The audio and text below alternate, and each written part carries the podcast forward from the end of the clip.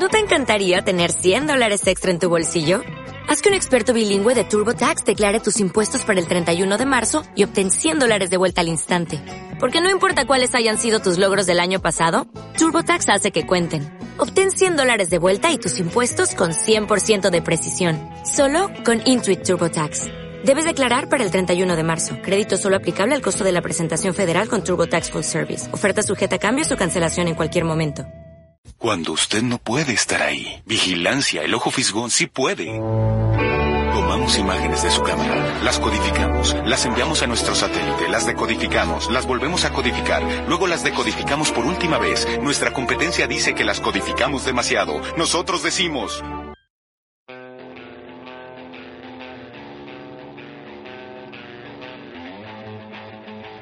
Buenos días, buenas tardes, buenas noches, o cuando sea que le hayas dado play a esto, que es nada más y nada menos que otro episodio de El Ojo Fijón. Eh, bombos, trompetas y platillos. Hola a todos. Eh, ¿Cómo andan, che? Yo soy Max, tengo ahí a Ash, Adri, acá. ¿Cómo andan, che? ¿Cómo andan? ¿Cómo andan? Buenas. Eh, anda media, media enferma.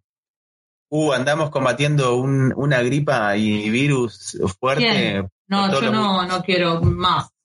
Yo estuve así la otra semana, la otra. Estamos ahí, estamos combatiendo. Eh, eh, yo acá estuve para el orto también. Adri en- y, en su familia y en su casa estuvieron todos también como medio culo para arriba, igual que todos. ¿No? Sí, así. verdad que todo es eh, casa, la casa de los vómitos. Y, y, y bueno, tuvo que llevar como, como hacer podcast. Pues se aprovechó, se aprovechó para mirar cosas. Y bueno, estamos acá reunidos en esta ocasión. Eh, también es como una excusa para hablar sobre algo que estuvimos viendo acá, el estrés, y también para mencionar algunas cositas similares a esta cosita que estuvimos viendo. Pero cuánto misterio, Max, cuánto misterio. ¿De qué vamos a estar hablando? De qué, gente. Acá creo que Eh, inicialmente- que hable más Ash, que es quien más sabe, quién más tiene el aguante, quién más leyó las No, cosas. no, no. No sé, no sé si están así. Yo le- leí el cómic y era algo que estaba esperando mucho. Eh, pero bueno, Sandman, el mejor cómic que hay de, de el la mejor, historia. el, el mejor cómic de DC, se podría decir, porque salió por DC encima. Sí, el, el mejor Sí. cómic que ha parido nuestro universo. Sí, de Este- hecho, este es hubo tremendo. muchos cambios eh, y adaptaciones con la serie porque había cosas que no podían usar.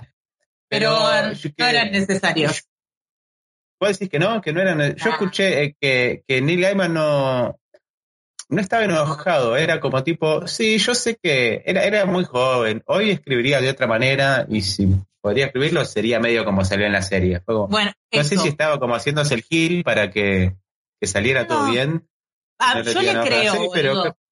yo le creo. Eso, Yo le eso creo. se lo creo porque pasaron un montón de años y, y hay un montón de recursos diferentes y él también creció y, y maduró su manera de escribir y me, me explico. Digo, yo qué sé, capaz que digo una pelotudez, ¿no? Pero si Mozart hoy pudiera escuchar su Requiem, para nosotros es una obra maestra, porque capaz que el chabón dice, uy, acá remetería Uh, unos esto es una sintes. Claro, Sí, sí, porque- pero claro, porque hay otros recursos y también son muchos Este piano lo grabo en un baño. Claro, ¿entendés? Eh, creo, creo que sería un Reznor, eh, porque Sí, sí, yo lo- para mí sería ese, ese palo. Eh, pero digo, cuando vos revi o sea, haces una revisión, tenés la oportunidad de, de llevar eso que vos pensaste, que lo hiciste con los recursos que tenías, eh, maravillosamente, ¿no? Pero tenés la oportunidad de, de traerlo al hoy, ¿no? Y de participar en este proceso. Eh, yo creo que Sí, también eh, revisarías algunas cosas que capaz decías, uy, esto, más los condicionantes que puedes tener de no poder poner un personaje. Eh, ah, para mí hay cosas que, que se cambiaron que inclusive me parece que están mejor. Pri- O sea, Primero nuestro, nuestro veredicto. Eh, nos gustó a, a la- a los a mí me gustó. A mí me gustó, A sí. mí, me, a mí me encantó. Yo creo que tipo, como, como gran parte de la de, de, de- de toda la, la afición que, que fue por primera vez partícipe de encontrarse con esta historia, eh, nos llevamos una sorpresa re buena. Capaz hasta inclusive fue mejor de lo que hubiese esperado, sin, sin saber prácticamente nada, más allá del gran renombre que tiene la, la serie de cómics, pero que... Y Neil Gaiman, ¿no? Que Neil Gaiman ya viene de tener adaptaciones como Stardust, eh, como Coraline, American Gods también, que American Gods está buenísimo.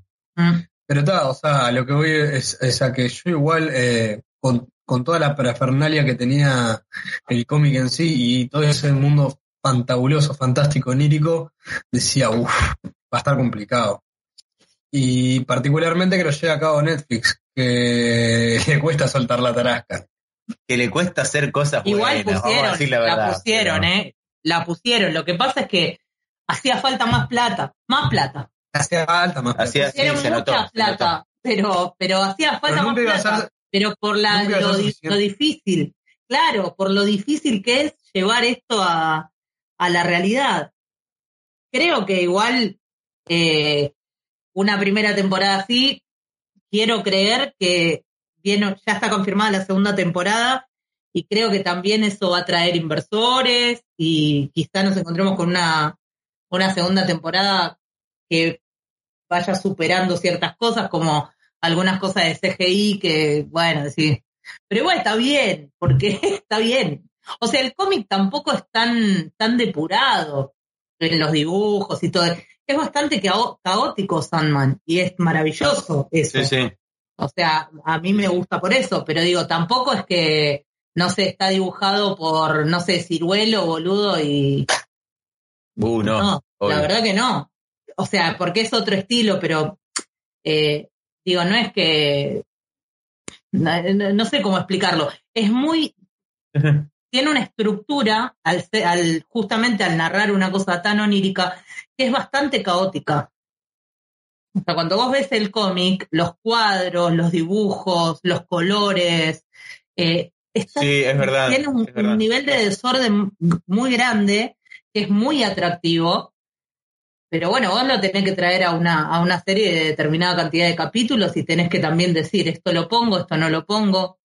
Recién estamos hablando y que tiene tipo una dirección artística que, que, es la que decidieron. Ellos se fueron por un camino que iba a ser bastante centrado o yo qué sé, muy arraigado a lo que podemos pensar que es la realidad o a lo que se transformaría en una realidad esto, se podría haber también tomado otras decisiones artísticas y eso hizo que se mandara que tipo que hubiese que poner un montón, un montón, un montón de guita y que como lo estábamos diciendo hace un momento, que esa plata igual no fuera suficiente, que de repente decís, como en alguna otra review que, escuchamos, que, le faltaban 100, millones más encima. Yo hasta me puse a pensar, ¿no le hubiese venido bien tipo los mil millones de dólares que le metieron a toda la serie de Señor de los Anillos a, a Sandman? Sí, más vale que le hubiesen venido bien. Sí, sí. Y a mí me hubiese gustado ver esa plata en esta serie. Y pero Netflix viene haciendo malas jugadas hace rato. Pero le salió bien esto. A ver, la plata. le salió bien porque eran unos hijos de puta si le salía mal. La plata que pusieron la ganaron de vuelta y la gente, porque fue la serie más vista a nivel mundial eh, en Netflix cuando salió. Sí, sí. Y la gente va a ver la segunda temporada, así que. Sí, además tengamos en cuenta lo siguiente: Sandman tiene un boca a boca muy fuerte, pero no es un cómic mainstream. No, no lo es. Ni en pedo, ¿no? Y no, es para todos. Creo que ahí hay una gran diferencia con la serie, que no condeno porque entiendo de dónde viene y, y no me parece que esté mal, pero, creo que hay pero el cómic también tenía el cómic también tenía eso de que eh, a veces por lo general lo leía gente que no leía cómics y es que, es, cayó en leer Sandman porque está buenísimo. Lo que pasa es que cuando cuando llega Sandman, llega con una, con una cosa existencial de fantasía oscura, adulta, ¿entendés?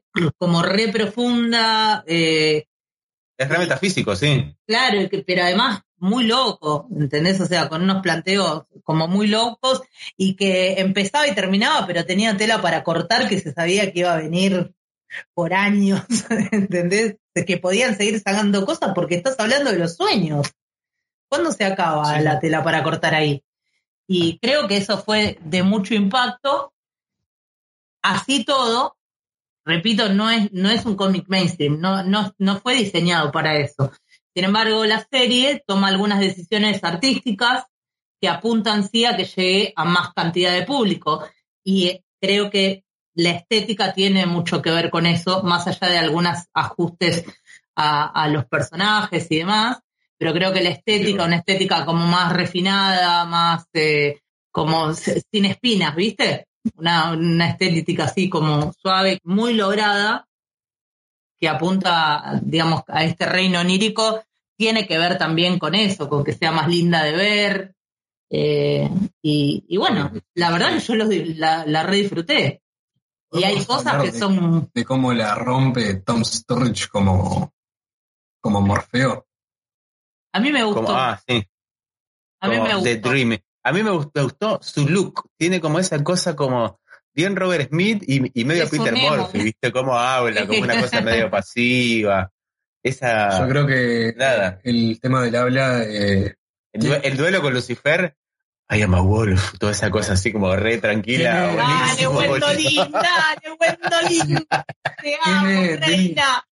Tiene un timbre de voz muy particular que es envidiable, lo que yo quisiera hablar así, Y porque los ingleses son así de grosos, boludo. Yo quiero un beso. Cuando arranca la, cuando arranca la introducción, que eso es algo que poner el cómic no tiene y que Cuidado desnudo. Yo era arrancado ya directamente desde el quilombo, pero eh, tiene una pequeña introducción en la serie eh, y cuando se escucha la voz, yo dije, va a hablar así toda la serie, habló así toda la serie, dame un beso, Tom Surrich. sí, muy, muy bien, la voz me, encantó. Eh, de hecho, es, es, muy, es muy raro porque yo, si se hubiera hecho esto hace unos años, a mí me hubiera gustado que lo hiciera Pattinson. Vengan de a mil, vengan de a mil. Eh, pero vos decís que no, decís este que no tiene una visita media Pattinson. Sí, boludo, y este es igual, pero más modesto. A mí me gusta más, a mí me gusta más el, el, timbre de voz que tiene para sueño Tom Storage. Qué suerte que fue él. Sí, no, la verdad que me parece, el, el casting a mí me encantó. O sea. A mí me gustó mucho. A mí me gustó igual. Había una otra cosa más que yo había hablado con Maxi con respecto a la serie, que es que, los villanos me gustaron un montón. Y me parece que en esta primera adaptación, porque esto lo podemos contar sin ningún tipo de problema, eh, es una serie de cómics que tiene una, gran cantidad de números, está dividido en varios volúmenes. Y en este Son siete volúmenes y adaptaron dos. Exacto, quieren adaptar los primeros dos volúmenes. Entonces hay mucho más para, para poder seguir haciendo, por eso se están planeando más temporadas y todo. Ojalá no demore tanto como American Gods, viste que entre la primera y la segunda demoraron como cuatro años y en esos cuatro años te salieron tres series nuevas más, boludo. la gente se, no, creo que, no creo que demoren, porque porque la, primero que la confirmaron al toque, o sea que ya deben haber cosas filmadas para la segunda. Ya sabemos segurísimo, cómo funciona Segurísimo, segurísimo sea, metieron el hype ahí para ver, ay, habrá, habrá, si ellos ya sabían. O sea, cuando vieron la recepción que tiene, esto ya está en producción. Así te lo digo. Ya vieron el hype que había desde antes, ¿no? Desde el trailer y todo, fue como una salvajada. no, yo lo que decía que. Los villanos están buenísimos. Los villanos me gustan un montón. Y. Y, y, y a Desire te lo chapás, ¿eh? Quiero ver, quiero ver más eh, de, de, ese tipo de villanos, de esas actuaciones. A mí me encanta David Lewis. Yo soy como un mega super fan de Harry Potter. Eh, eh, eh, va a ser Lupin para mí para toda la vida. Me encanta lo que hizo con Lupin en particularmente en la película donde tiene más protagonismo, que es en El prisionero de Azkaban. Pero el loco lo he visto a través de los, de los 20 años que lo conozco, casi. Adriancito era el meme de DiCaprio señalando el televisor, ¿viste? es Lupin. Eh, y, pero acá es un personaje totalmente diferente y es maravilloso, es aterrador. Es inquietante. Uh, es malísimo. sí, es, mal, es malo y, te gustan que sea así, loco. Y, y decís. Ese episodio, el 5, 24 24 horas. Uf. Tremendo. Tremendo. Bueno, ahí ve la maldad en un mil por ciento. En el cómic es eh, diez veces más brutal, ponele, pero lograron, eh, lograron una atmósfera, o sea, espectacular. De, creo, es terrorífica. Sí, es. Sí, es maravilloso. A mí, la verdad, me gustó. Yo tengo eh, pocos problemas con el casting. No me gustó. Eh, o sea, vamos con los no me gustó también, ¿no? Porque. Decís no me gustó la muerte y se pudre todo. eh. No, a mí me encantó, olvídate. Ah, está, está. No, me pareció genial. No me pare... no me gustó Rose y el hermano. El O sea- no me gustó a mí tampoco. El Me hermano. pareció un poco haciendo sobreactuado peli- dije. Sí, estaba haciendo otra película. Sí. Acabó de matar. O sea, tipo, se equivocó de película, se metió en el set y, y, y yo qué sé, viste, es como un pendejo que tendría que estar recontra traumado y está cagándose de risa haciendo pelotudeces y comiendo helado. Eso mucho no me gustó y ella eh, tampoco me gustó mucho, eh, Rose. Eh, pero fuera de eso, el resto me pareció genial y, y, y- y más. Genial y más. Porque hay algunas cosas que me llamaron a mí la atención, capaz que de nerd o, o, o no sé, la vi yo sola, pero por ejemplo, el personaje de Lita, ¿sí? que es la amiga de Rose, bueno, no, no sé, bueno, el que no lo vio, eh, no, no puedo hacer cagada, no puedo, claro. Pero bueno, hay un personaje La que tiene consecuencias de después del sueño. Claro. Bueno, ese personaje, Por así decirlo. claro, ese personaje es la hija de Wonder Woman.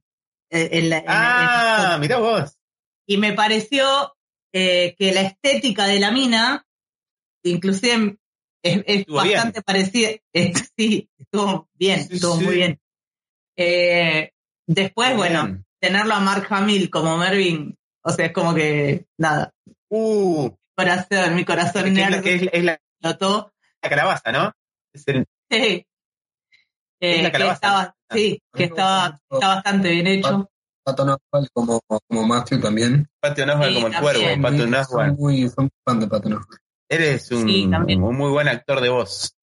Sí, yo creo que Muy todos, bueno, o muy- sea, el, el Corintio eh, está espectacular, boludo. O sea, digo todo. Gwendolyn Christie como Lucifer, Uh, qué buen Lucifer.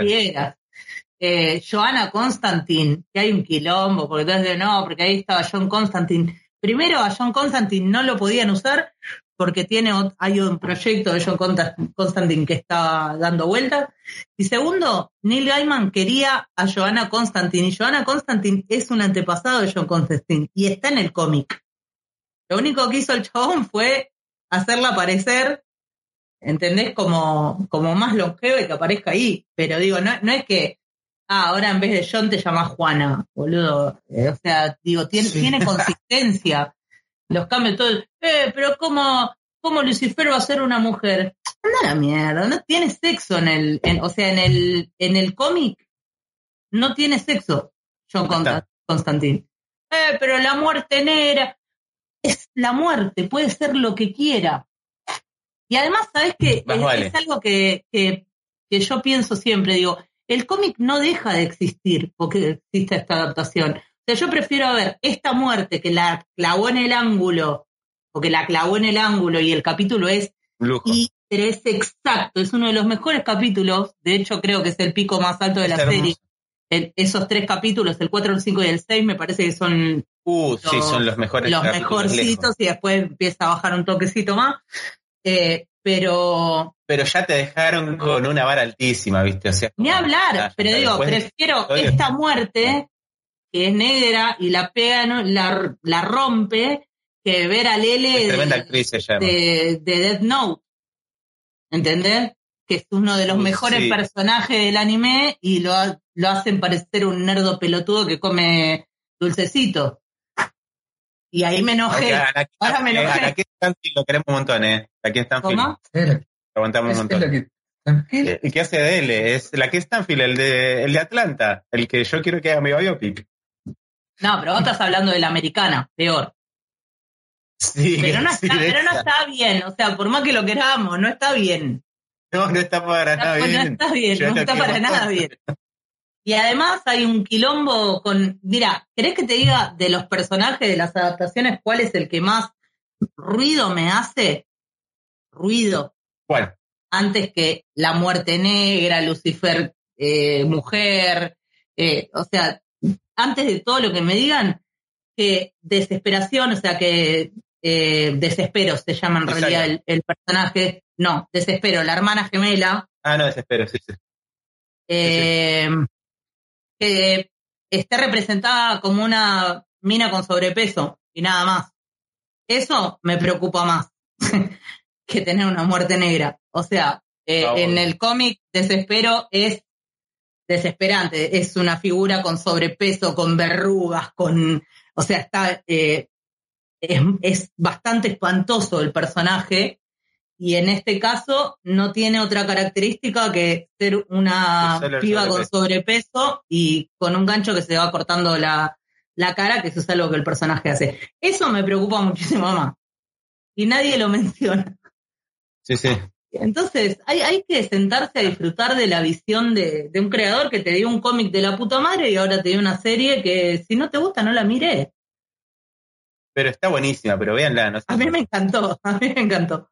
A mí me gustó mucho aparte el tratamiento que hace de los sueños como justamente y no solo Aparte se ven cada verga sino- coreana ahora. Sino, sino en particular de, de- de todos estos seres y esta mitología, este lore que se genera con el tema de los, de los eternos, de los endless, cómo son, eh, son parte, eh, me sale decir herramienta, capaz es- me suena un poco fuerte la, la- la palabra y, y difícil, porque tienen un, dentro de todo tienen como una especie de humanidad de esos personajes, pero son un fin que en realidad tienen la humanidad para llegar a, el objetivo que ellos tienen, que es, que es, es- el de vivir específicamente. Como muchas veces eh, te, lo expresa así directamente y a través de, reflexiones súper profundas que tiene, que tiene Morfeo a través de toda la temporada. Me pareció maravilloso. Como en realidad, por ejemplo, él habla de, la, de, de las pesadillas y de, y de Corintio y de- del motivo por el que lo creó, de qué es lo que él, cuál es el fin que, que quería que tuviera en base a, a su mera existencia. ¿Por qué? es? No es porque sí, no es por el hecho de ser un, un mal sueño y ya está, sino de que tienen una funcionalidad para nosotros. Y, y es súper importante, sí, sí. y es súper importante. Y Sí. reflexionar y llegar a todas esas cosas me pareció una, una mirada que está buenísima. Es hasta inclusive a veces cosas que de repente ni siquiera te planteabas y que las ves de otra forma cuando encarás tus propios sueños, ¿no? Cuando Sí, encarás el, el momento de, de dormir, de, de- de tener ese momento de descanso y de cosas que, que vas a ver en, eso- en esos momentos, porque sabes que te vas a encontrar con determinadas cosas. Sí, ni hablar. La verdad que sí. Eh, Ni hablar, ni hablar. de hecho, eh, la pele en la pelea con, con Lucifer, eh, o sea, en, en ese capítulo, hay unas bajadas de línea. Bueno, en general hay unas bajadas de línea muy importantes, pero esa, esa lucha, primero, cómo, cómo crearon esa lucha. Está buenísimo. Está buenísima esa No pelea. No te imaginas decir- que sea una no cosa así decir- ni en pedo. Claro, ni en pedo. Y, y Pero bueno. cuando sacan y- el sable de luz, no, mentira, No. mentira. Eh, nada, me, me parece que tie- tiene, tiene cosas que te deja regulando que, que son del o sea, son del cómic. Los dia- muchos diálogos eh, La mayoría. son sí. O sea, es el escritor, es el escritor. O sea, tenés al escritor. El guion es, es Y en, original. y en lo- y en el episodio, eh, el extra que sacaron después, el episodio número Mm. 11, Sí. está buenísimo también. Es, y, y, y que- cómo habla un montón sobre la, la enseñación. El episodio, igual, el, el de, el de los Michis, el mejor. Fue como que, digo, esto es todo lo que está bien. es Este, tremendo. ¿Por qué, Y es- no una peli? Y el otro también, el, el que, que- sigue. El que es animado y ese es prácticamente cuadro por cuadro. Es impresionante cómo lo hicieron. Es casi o sea, igual. Sí. y se modificaron cosas iguales, pero, pero digo, en sí, yo creo que se quedaron con las cosas importantes. O sea, las más importantes. Le Como cambiaban dos palabritas, una coma, una boludez. No, no, hay cambios, hay cambios inclusive en el ritmo, pero, o sea, vos ves cosas capaz ahora que en realidad pasan más, a- más adelante. ¿Entendés? O sea, hay algunas Sí, co- sí. cosas que van y vienen, pero, que yo creo que sirven para construir la historia. No olvidemos que cuando sale el cómic, el cómic se va escribiendo paso a paso. Y ahora vos ya tenés la obra completa para interconectarla. Entonces, eh, me parece que, hay cosas que son muy interesantes de, la serie. Los animo a que lean el cómic. De hecho, está para, para leerlo en, alta definición, inclusive en, la red, se puede encontrar. Eh, si alguien lo quiere, nos manda un mensajito o, algo, pero... Eh, sí, que, lo puedan disfrutar, pero si no leyeron el cómic, véanse la serie primero. porque... La serie está buena. Sí, iba, iba, había un proyecto trunco de hace como 10 años que, que lo estaba haciendo Joseph Gordon Levy, el de 500 días con Summer, donde él, lo está, él estaba escribiendo, dirigiendo y lo iba a actuar también. Él iba a ser de, de Sandman, justamente. Sí. No me lo imagino ni en pedo. Y bueno, hace 10 años atrás la industria de las series y, y de los cómics también lleva adaptados a, la pantalla, ya sea grande o chica, no era lo mismo de lo que es hoy, ¿viste? Marvel había sacado 27.000 películas, no se adaptaban tantos cómics. Entonces el proyecto quedó trunco y, no se hizo. No sé si decir por suerte igual. Y, y después... No, capaz que estaba bueno, yo qué sé.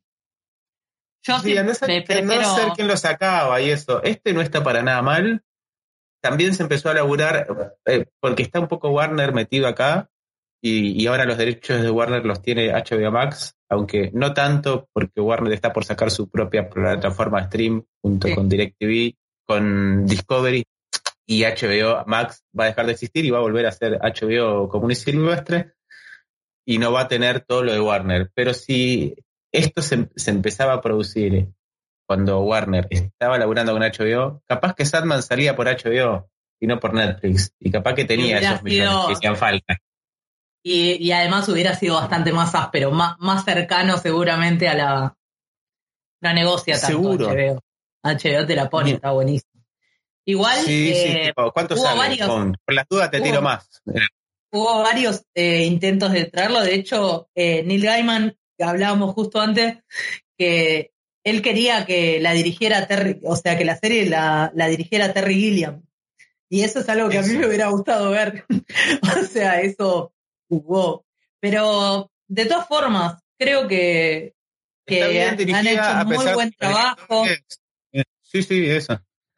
Sí, creo que está, está muy bien, que es, es digno, que han hecho una, o sea, una adaptación digna y que sirve, o sea, que la gente que no conoce el cómic la puede disfrutar. Y yo creo que los que leyeron el cómic también la disfrutaron no, no escuché, siempre hay algún odiador compulsivo. Y algún niño rata siempre hay. Viste, el otro día estábamos hablando con Samantha, una amiga que además nos banca con el ojo y, y, siempre anda ahí, me decía, sí, bueno, pero este tema de, de la, viste, la inclusión forzada. Y yo le digo, ¿sabes qué pasa? En culo cerrado, todo es forzado. O sea, realmente si vos estás todo el tiempo pensando que cada vez que aparezca una persona de color o cada vez que aparezca una persona LGBTQ es forzado, no saliste a la calle, papá. Ya está. Ah, o sea, las cosas tienen que evolucionar con el, con el, con el mundo que corre. No puedes sacarle una película con los mismos parámetros que hace 40 años. Ya está. No es forzado, no lo querés ver, no lo mires. Ya está. vale. Igual sigue sacando películas, ¿viste? Si, si, si el Medoc siguiera vivo, seguiría siendo cine el hijo de Remil puta igual. Sí, pero además, a ver, se estrena por una plataforma. El, el creador decide sacarlo por una plataforma que tiene un statement que está bien marcado. Ah, sí. O sea, Netflix, o sea, es así. Y el chabón, quiero decir esto antes de que terminemos de hablar de Sandman. Cuando sale el cómic, el cómic era ultra progresista. O sea, tenía personajes gays, transgénero, era un montón de cosas y el chabón habló un montón de eso, tenía un montón de eso, porque él tenía, o sea, muchos amigos y vivía en contacto con la comunidad LGTBQ. Eh, o sea, digo, el tipo, para el tipo eso está bien. Es más, tiene sentido sacarlo por Netflix. no es que está negociando, en este caso. No digo todos los directores que pasan por Netflix, pero en este caso, en la creación de Sandman, esa es, un, es una carta que no, no tiene valor. O sea, aparte está él está súper metido. Eso, igual en la mayoría de sus adaptaciones a la pantalla, eh, no de cine, sino a la de la televisión, Neil Gaiman estuvo metido en sus laburos. Eso está bueno, que el autor siga laburando. Yo, una cosita más para ya cerrar con Selma, que al final tenemos un montón para hablar de la serie.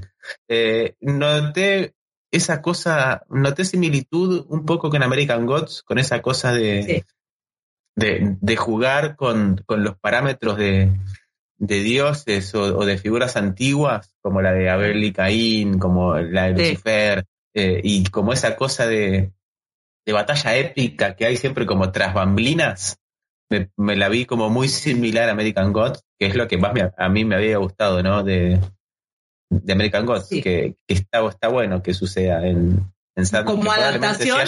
acá. Como adaptación, yo tengo que decir que a mí me gusta más American Gods. O sea, está, están ahí, ¿eh? Pero pues sobre todo la primera mitad de American Gods, que me parece brillante, después medio... Eh, después me se vuelve medio una verga. Yo me leí el libro también. ¿eh? Sí, pero, pero esta está muy bien, yo la disfruté. O sea, lo, disfruté. Eh, y lo disfruté en la comparación también. O sea, me pareció que estuvo muy bien. O sea, tenemos nueve fijones. Sí. sí, sí. Sí, y aparte por, eh, por el hecho de que falta un montón todavía para ver. Y si arrancamos así de bien. Puede seguir subiendo la vara, además. Yo quiero tener un, lindo sueño. Sí, porque ahora tiene, porque ahora tiene, tiene también un feedback. O sea, tuvo una respuesta muy buena, pero también tiene un feedback. Y si escuchan eso, eh, que creo que lo hacen porque contratan gente para eso, pero digo, si deciden eh, ajustar un, par de cositas y yo la, la re quiero ver la segunda temporada, o sea, quiero, porque además vienen, vienen cosas espectaculares. Se vienen cositas. Vienen cosas, claro, se vienen, vienen cosas espectaculares, boludo. Si las hacen, o sea, tipo, yo lo quiero ver. ¿Entendés? Yo lo quiero ver esto. Lo quiero ver en pantalla. Pero bueno, esperemos que así sea, que no la caguen, como siempre decimos, que no la caguen. Pero que no la levante, que no la cancelen con alguna de esas vergas que suele, no, no hacer Netflix. Les gusta Esperemos que no le gusta mucho, sí, sí, le gusta mucho la guita, entonces difícil que, no hagan algo con Sandman. Además, bueno, llega una que a la gente le gusta, boludo. Pero le van a meter temporadas, te van a hacer crossover, no, importa nada. tienen al escritor, claro. Le van a decir a Neil Evan que saque nuevos cómics para después hacer la serie todo junto. Sí, yo lo que espero de la segunda temporada, y esto es, es algo muy personal, ¿no? Pero el personaje de Sandman en realidad no es tan empático como... Es más sortiva, sí. Eh, es, el rey del sueño. O sea, así todo es el, es el más humano de, de los eternos, ¿no? Pero, o sea, el que, el que le interesa qué le pasa, o sea, entender, es el que le, le interesa entender, digamos, más que nada. Pero sí sucedió que eh, Morfeo cambia un montón durante el cómic, ¿no? O sea, durante la duración del cómic. Va aprendiendo sobre las cosas que le pasan, pero sí pasó que en esta primera temporada el, arco narrativo fue mucho más corto. ¿Me explico? Y se, se volvió como más muy empático, como muy rápido, y eso me gustaría ver cómo lo manejan en la segunda temporada. O sea, hay cosas que se pusieron para que te, para que lo quieras más. Punto. O sea, para que te caiga bien. Sandman no cae bien. O sea, no es un personaje que caiga bien. Lo amás porque es un, porque es grosísimo, pero, pero no es un personaje que cae bien. Y hay un par de cositas en los últimos episodios que dije, oh, no vayamos por acá. por favor, que en la segunda temporada que no, vayamos que lo hace parecer un tipo a piola. Claro, o sea, hay cosas, no voy a decir qué, porque hay gente que seguramente todavía no la vio, es muy reciente, pero digo, hay algunas cositas que vos decís, esto no lo hace ni en pedo, Sandman. O sea, te mea antes de hacer eso, ¿entendés? Pero, pero bueno, yo qué sé. Eh, esperemos que no vayan por ese lado. O sea, ya está, ya lo instalaron como personaje. Eh, esperemos que, que enraíce un poquito más en esas características, pero yo creo que puede andar bien una segunda temporada, la quiero ver. Vamos a ver, vamos a ver qué sale.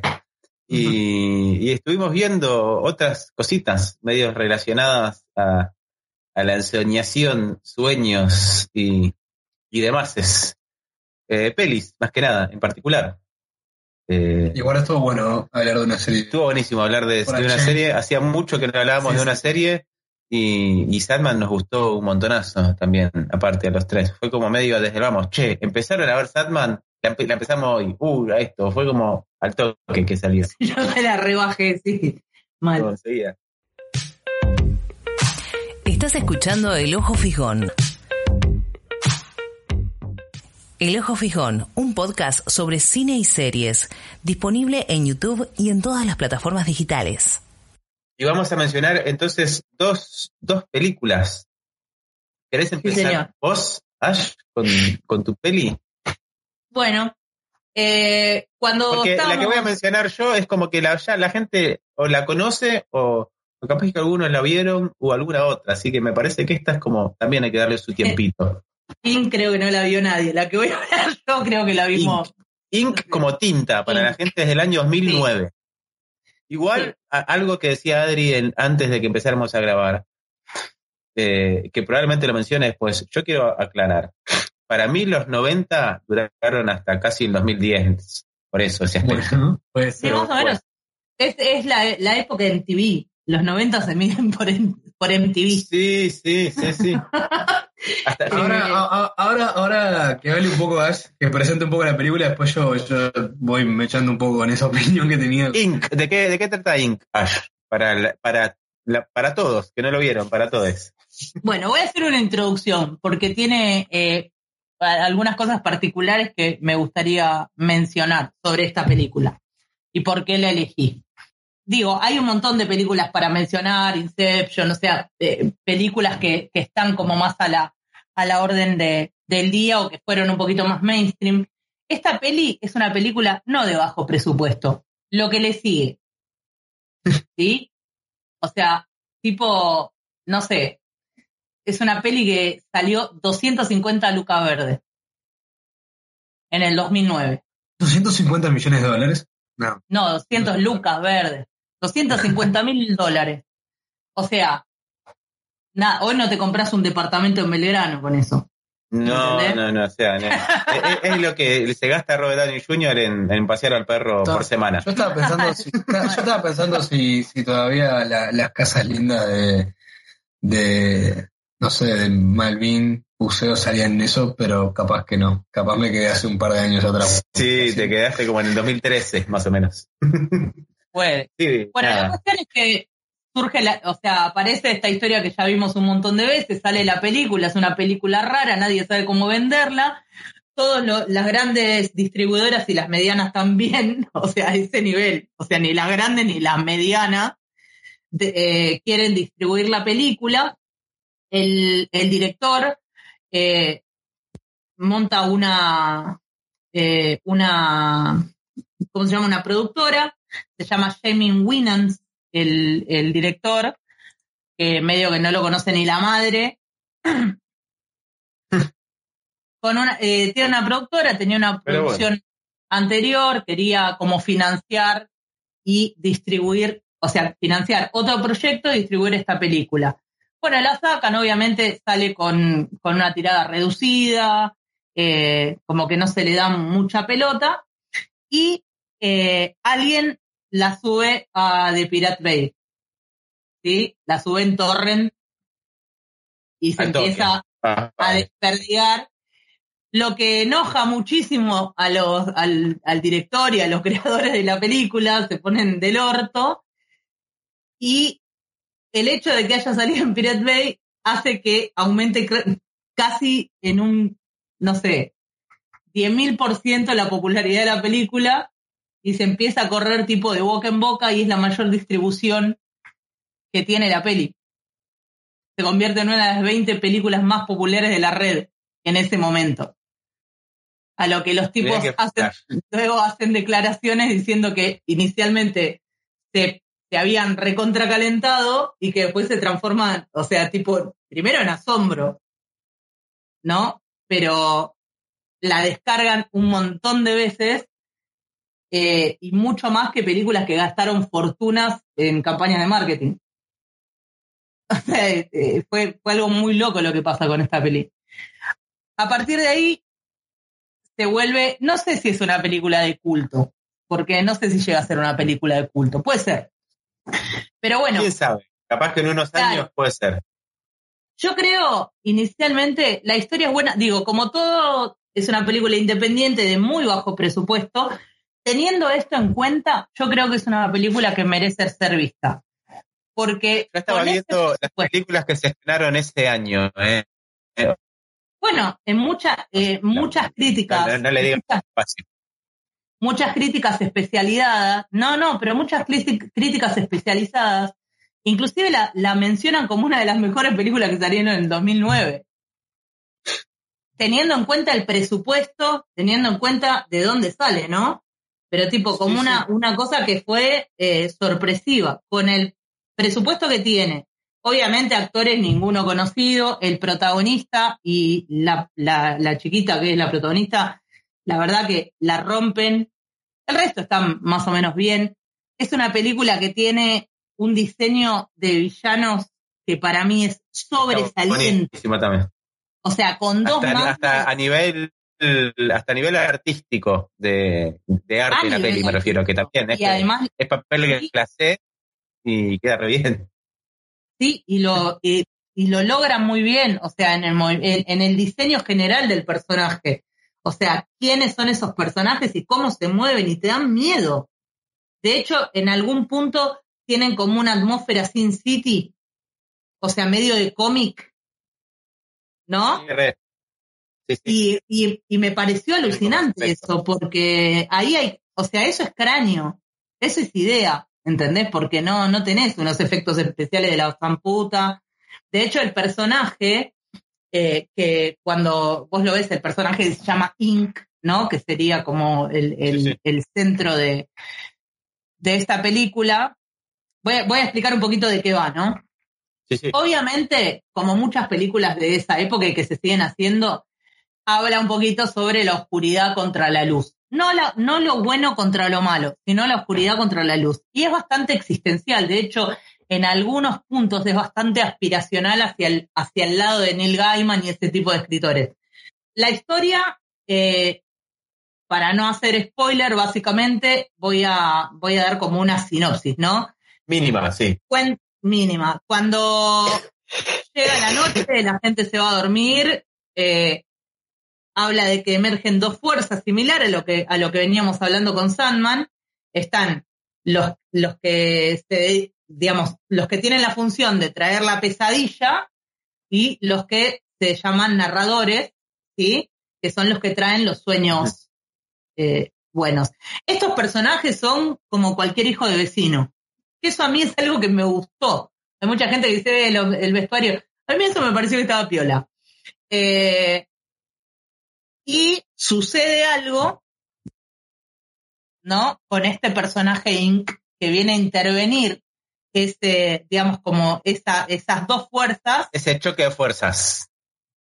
Es un personaje que está en el medio, no es, no es ni, de, ni de la oscuridad ni de la luz, pero está perdido y está por, digamos, por convertirse en un súcubo, que son los que, los que se encargan de, perdón, en un incubo, que son los que se encargan de, de, traer las, las, pesadillas, y para eso él va, va, a ofrecer un sacrificio. Y eso se, de eso se trata la peli en sí.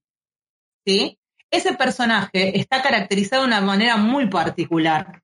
Y es, es lo más, eh, como lo que parece más ficticio de la, de la película, no por mal hecho, sino que tiene características que son como muy, es como lo más irreal de la, de la cinta, si se puede, pero cuando llegas al final te das cuenta de por qué. Por qué es tan bizarro, por qué es tan, este, o sea, no pertenece a ninguna de las realidades. Todo ese trayecto tiene una bajada de línea, tiene historia, tiene, por momentos sí, el, el, digamos, los diálogos a veces se vuelven medio goma, no goma por completo, sino que se vuelven, explican mucho, ¿no? Pero es una película bastante frenética. O sea, el tipo de filmación que tiene. No es, tan, no es tan goma como Avatar, que Avatar salió en el mismo año y a veces se pone un lazo que. Y está mm. buena Avatar, aguantamos, pero a veces se pone como un culebrón que decir la concha, no, no, no es, goma, no es goma, goma de decir, uy, qué, qué embole. O sea, la verdad, eh, de esta película creo que los primeros 20 minutos, o un poquito menos, son los más raros. Es cuando decís si vos decidís si la vas a seguir viendo o no la vas a seguir viendo. Yo las recomiendo que la sigan viendo. Y el final es un poco como más emotivo de lo que quizá eh, a mí me gustaría, pero sin embargo tiene peso. O sea, yo con esta peli lloré. 250 lucas les salió, nada más, hacerme llorar. Una, ganga. Yo, lloro con Hachiko nada más, boludo. Eh, realmente me parece que habla o sea, no es una película del, bien contra el mal, es una película que habla sobre cómo uno procesa la culpa, cómo uno procesa la vergüenza, eh, cómo se desvincula de, la gente, digamos, de cómo se rompen los vínculos con la gente que uno más ama, cómo los, digamos, los vicios y, la, avaricia, eh, digo, está en contexto y pensando que es una película del 2009, a mí me parece que es muy rica y que merece un visionado. Después cada uno dice si le gustó o no le gustó. La primera vez que yo la vi, a mí me gustó. La segunda vez que la vi, a mí me encantó. Hay cosas que se podrían haber hecho mejor, sí, pero hay efectos que yo jamás me hubiera pensado que están en una película eh, que hicieron con 250 lucas. Es, que si la peli se ve mejor, pierde, pierde el sustento, me parece. Se tiene que ver así. Que no, es que se ve para el orto, es que tiene que ser así como es la película porque está buenísima y, es, y es parte de, del mensaje que da la película o de la enseñanza que transmite la película, que sea así, tal como es, que se vea como es, que sea súper artesanal, que sea que haya gente disfrazada, nada, eso me parece que es parte del Yo tiro una pregunta, tiro una pregunta. Esta película, con 10 palos más encima, 20 palos, ¿Hubiera sido realmente una mejor película? Bien pedo. O sea, la, la base recontra Las escenas de pelea están bastante bien, boludo. Se recagan a piña. Y tienen un par de cosas en las peleas que, que están bien. O sea, viste cuando decís, a mí me sorprendió que, que siendo una película realmente que se hizo con tan poca guita, haya llegado a esa calidad. O sea, es como que no le podés pedir nada y te da, te da un montón. Así que quería traer esa peli porque me parece que, que a mucha gente que le gusta las mierdas que me gustan a mí, pues claro. igual, Rosa, Rosa Aristas que son similares a, la película que voy a estar mencionando acá un poquito yo, que es eh, Last Night in Soho. Seguinos en Instagram, arroba ojo.fijón.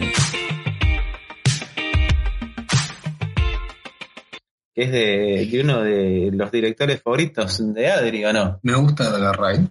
Es de Edgar Wright, que eh, venía de. Es la última película de Edgar Wright. Antes de eso había hecho Baby Driver, que, que a mí me gustó mucho, una de las mejores películas así medias tipo. ¿Qué soundtrack que tiene Baby Driver? Acción desenfrenada, ah. lo que Rápido y Furioso debió haber sido. Perdón. Sí. Antes de que cerremos, ahora que dijiste soundtrack, la, la música de la película Inc. la hizo el mismo director Uh, mira.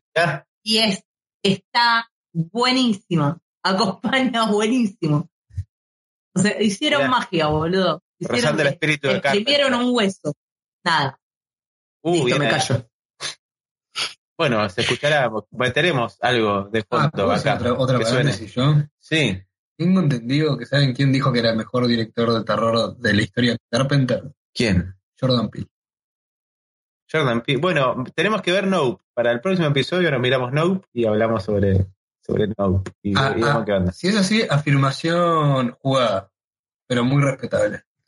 ¿Quién dijo eso? Carpenter. No, Peele, Jordan Peele. Peele dijo que el mejor director de terror es Carpenter. Y pero más ah, vale. Sí, Ah, yo pensé que Pila habría, había dicho que el mejor director de terror era él.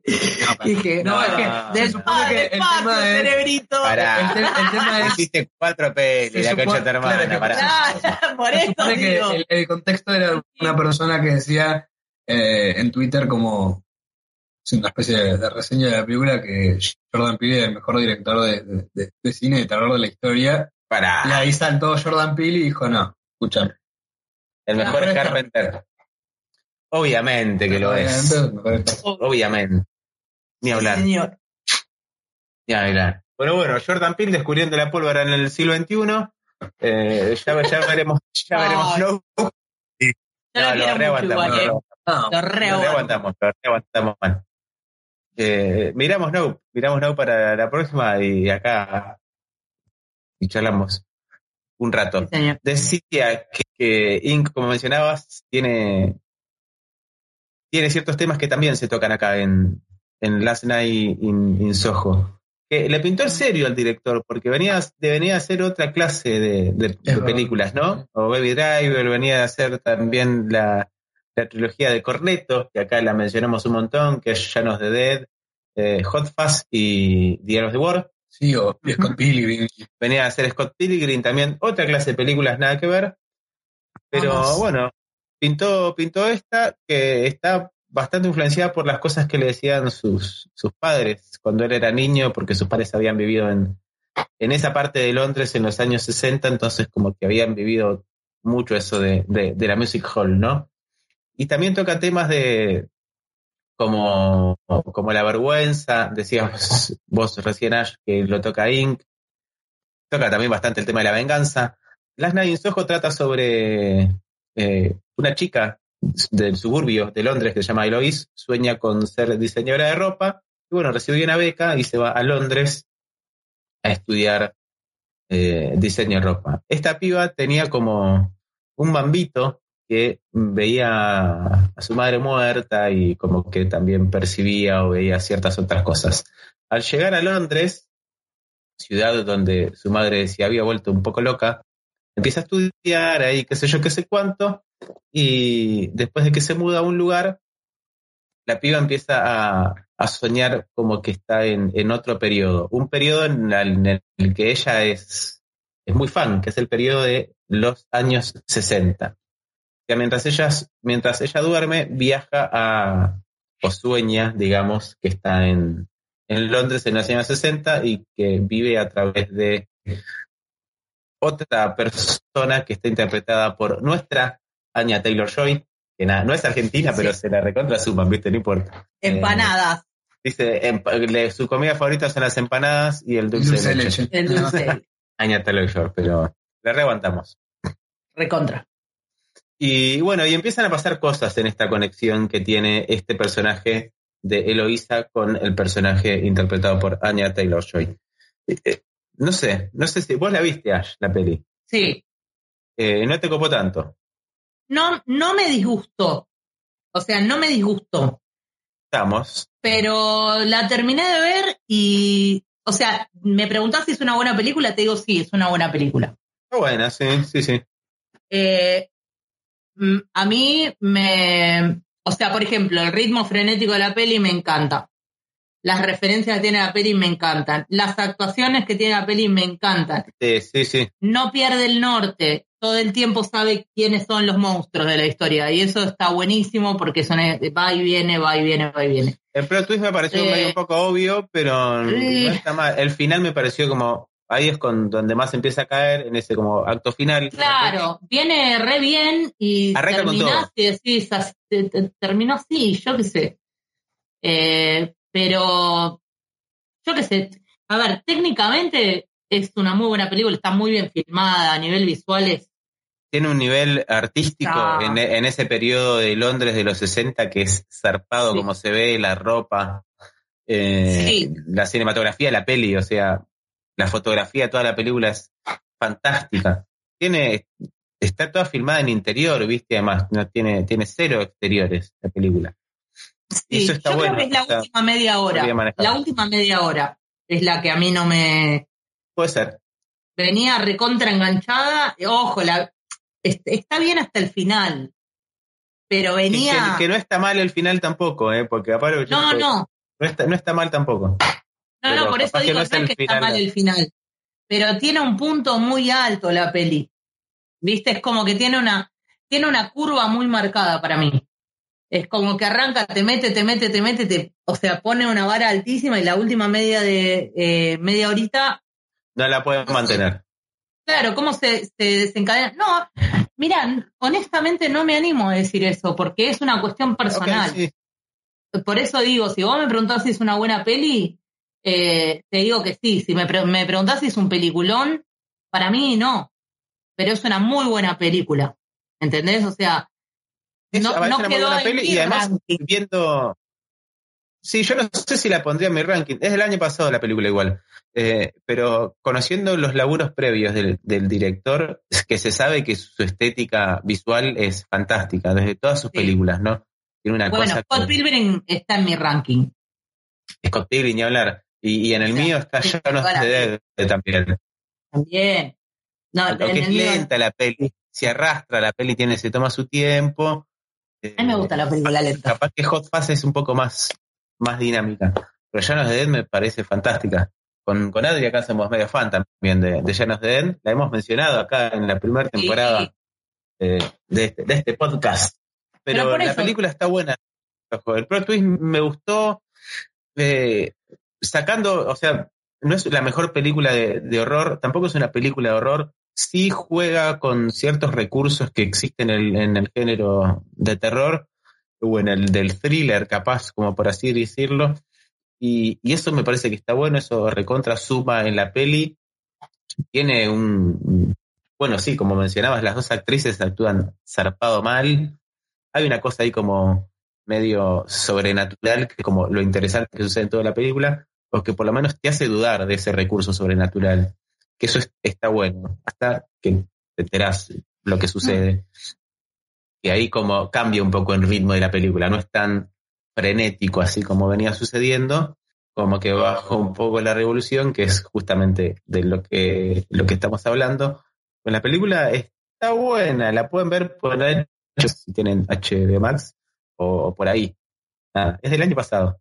Es fácil de encontrar. Las Nines Ojo. Y tiene una cosa media onírica también, que hay como. Hay hasta cambio de colores cuando sucede lo de los sueños. Sí, eso está muy eso bien también manejado. me parece que está lindo, está bueno. Muy bueno, muy lindo. Es, es visualmente Así. está buenísima la peli. Está buenísima, o sea, está buenísima. Sí, es, es impactante. Tiene un manejo del rojo que a mí me parece alucinante. Digo, no es fácil. Eh, no, la música también está buenísima. Hay una canción que la canta Anya, eh, Taylor Joy también, que pueden estar viendo hasta el, el video en YouTube de esa canción. Y, y, me parece que arranca como sabiendo que va a terminar todo en un caos desde el vamos. Viste, ya desde al, al, al minuto 7 de la película, ya sabes que tipo, mmm, esta piba no va a terminar del todo bien, me parece. Sí. Casi. Después, después vas viendo todo todo el suceso de ese, de ese gran devenir que, nada, se, se veía, se notaba. Pero, bien la Sliding Soho. Bien, vamos a ver qué película. Sí, es una después. película. Drive, ¿no? A mí me gustó Baby Drive. Eh, Está buenísimo. Que va, ser, que va, a ser, la 2. No, es raro, no recuerdo más allá de. Que pasa que la trilogía, no, no sé si podemos decir que son secuelas una de las otras. Eh, no, tienen ciertas conexiones, pero nada. Ahí. Está claro, exacto. Entonces es, es un poco raro pensar ver a, a, Edgar, a Edgar Wright hacer una secuela directa. Sí. Pero está, capaz de bien. Who knows. Mientras lo tenga John Hamm de vuelta, capaz que sí. Puede ser.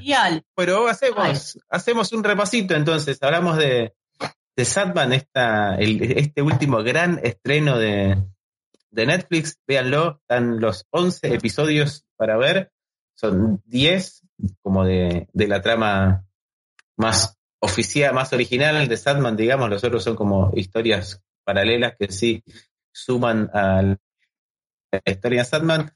Que fue un lindo eh, fanservice, quiero decir. Un lindo fanservice, porque, fue, fue precioso. Porque no le avisaron a nadie, pum, te lo subieron a Netflix, te apareció nueve episodios. ¡Ah! Y era como, sí, ¿qué onda nuevo episodio? Y... Yo no lo vi, ¿saben? ¿No? no sabía. Mírátelo, mírátelo, está bueno. Uh, míralo ahora cuando llegue, está buenísimo. no me he enterado. Hay un episodio 11 que es muy bonito. Es muy bonito, man. No he dicho nada hasta ahora, pero lo quería decir. Y véanselo. Véanse Sadman, que, que, está muy bonito. Y si tienen ganas de ver algo de Neil Gaiman, si, si no habían visto nada y recién lo conocen con Sadman, pueden ver American Gods, que está para ver en Prime Video. Pueden ver Stardust, que es también una película. Coraline, o Coraline seguramente vieron, vieron Coraline, que es, está buenísima. Y si no la vieron, ¿qué hicieron que no vieron Coraline? Che, vayan a verla. Buena Ash, estuviste mencionando Inc.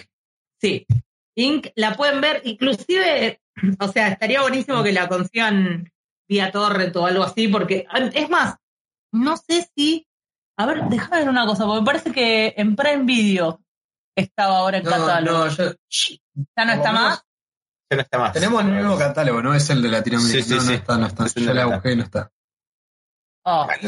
Bueno, está, eh, en, torrent porque justamente es, es, el, es, el, gen y el que y el que no tiene, bueno, está en menos calidad, pero la pueden conseguir hasta en YouTube. O sea, tiene una está por todos lados eh, en, en la red y nada. La, la peli no se ve en la mejor calidad del mundo, ya en la mejor calidad, así que no sean malos y traten de no verla en la, en la, en la peor calidad. No sean tan hijos de puta.